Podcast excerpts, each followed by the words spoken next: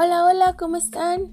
Eh, bueno, mi nombre es María Fernanda Aguilar Gutiérrez. Pertenezco al Telebachillerato Linda Vista. Y pues bueno, el día de hoy estábamos nuevamente aquí grabando para hablarles sobre Maxwell, el genio tartamudo. Saben, este tema es interesante porque él desde un principio quería demostrar varias cosas. Y un ejemplo de ello es que la electricidad y el magnetismo están disolublemente unidos.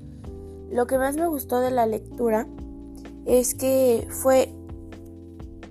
Em, él fue haciendo varias investigaciones y logró conseguir más cosas basándose principalmente en las matemáticas. Me pareció curioso que con el apoyo de las matemáticas también se logró combatir un problema de calor junto con otros científicos que pues uno de ellos tuvo una desgracia, eh, la cual fue llegar al suicidio, ya que no pudo seguir con este experimento. Tal vez sintió que no podía y decidió rendirse. Y fue la solución que él encontró para zafarse de este experimento, por así decirlo.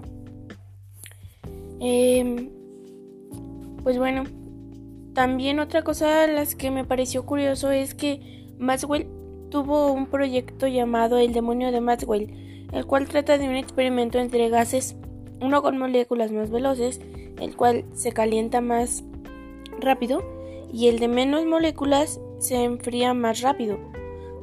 Para concluir, pues pienso que fue un hombre muy arriesgado e inteligente, porque algunos eh, científicos en experimentos se rendían, como ya les mencioné hace un momento, el científico que se suicidió, suicidó, perdón.